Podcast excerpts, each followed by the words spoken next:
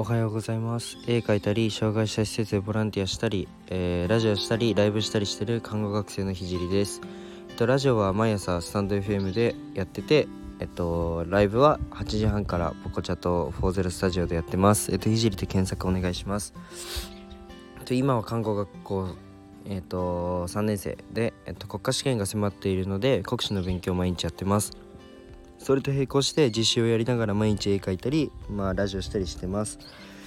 でえっとラジオで話す内容としては何者でもない僕の作品で世界を変えるまでの全てを発信していきます。えっとまあ障害を持つ方が自信を持てる世界にすることがゴールで具体的にゴールまで行く過程を毎日共有します。あとは医療の最前線での学びだったり他の職業に転用できる考え絵を描いて発信していく中で共有したいなと思ったことを話します。まあ夢を叶えるまでの日記みたいなものです。で今日はピヨピヨ聞こえるのは、まあ、彼女が家にいるのでちょっとラジオ家で撮れないなと思って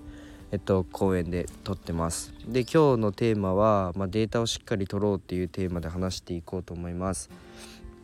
えっとそうだな。えっと、今日の朝の散歩はなんかお母さんが 一緒に歩こうって言われてちょっともういいよみたいな感じであの歩いてたら、まあ、仕事の愚痴をまあこぼされてて、あのー全然前向きな愚痴だったのであのまあいいやと思ってたんですけど、まあ、人事異動の話で、まあ、例えば123店舗あったとして A さんが 1, 1店舗1店舗にいたけどえっとまあいろんな理由があって2店舗に移動するっていうのがまあ人事異動だと思うんですけどまあその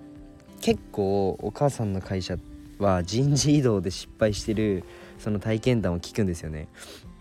A さんが 1, 1, 1号店から2号店に移動となった時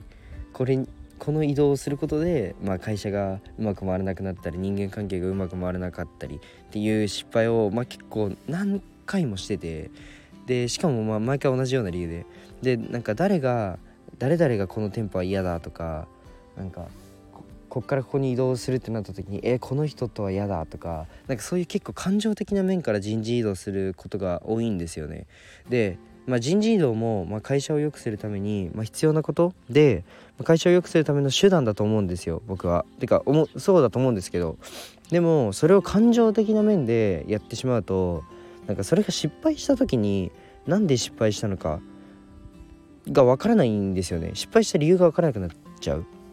で感情はやっぱ瞬間瞬間で人間変わる、まあ、僕も変わるし多分聞いてくれてる皆さんもまあ感情って変わると思うので、あのー感情的にやってしまうと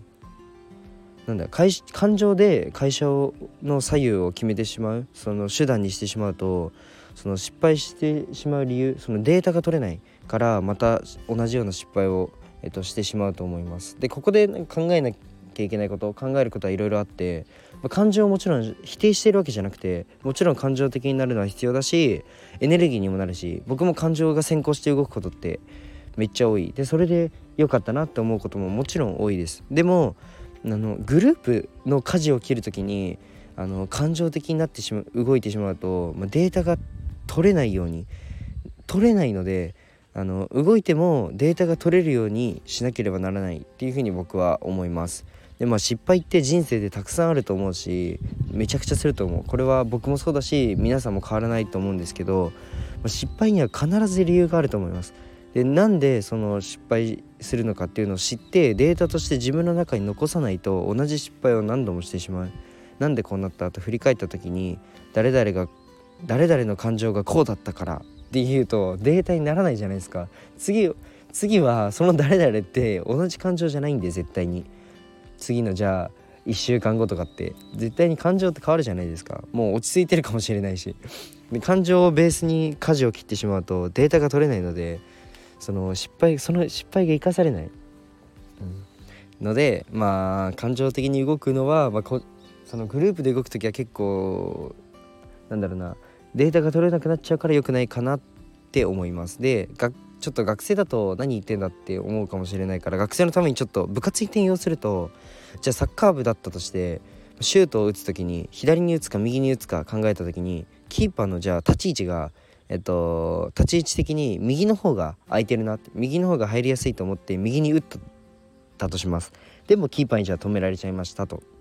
これ失敗じゃないですか。でじゃあビデオを見て振り返った時にキーパーの立ち位置的には、右が空いてたけどキーパーのその足の姿勢を見たら右に飛ぶ姿勢だったと。したらキーパーはま右に飛びやすい状態の体勢にいたと。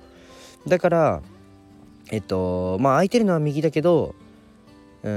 んなんだ移動しやすいのも右。だから左が正解だった。でこれってデータを取ってるんですよちゃんと。だから同じような体の向きをしているキーパーだった時には左の方がスペースが狭くても左に打った方が確率が上がるなと。これはちゃんとデータを生かした考え方。でも例えば同じ場面で僕は右に打ちたい。理由は打ちたいからもうとにかく右に打ちたい。なんで根拠はないけど右がいいんだ。これで打ったとするとこれって右にスペースがあることもわからないしキーパーの姿勢も無視になって自分の感情で動いてますよねこれだとデータが全く取れないんですよ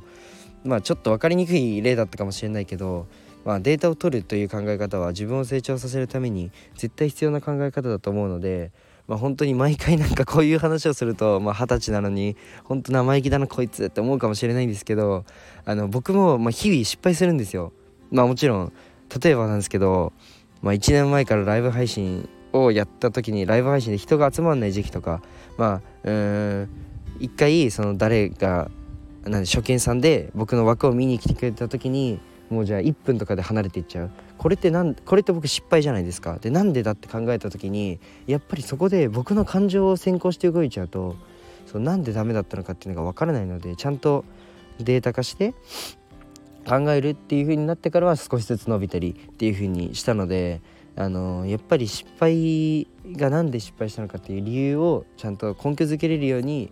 した方があのなんだろうな少しずつ成功というか自分が大きくなるんじゃないかなと思って今日はあの即興で作った台本で 共有させていただきたいと思います。じゃあ、えっと、今日はこの辺で終わりにします。じゃあバイバイ。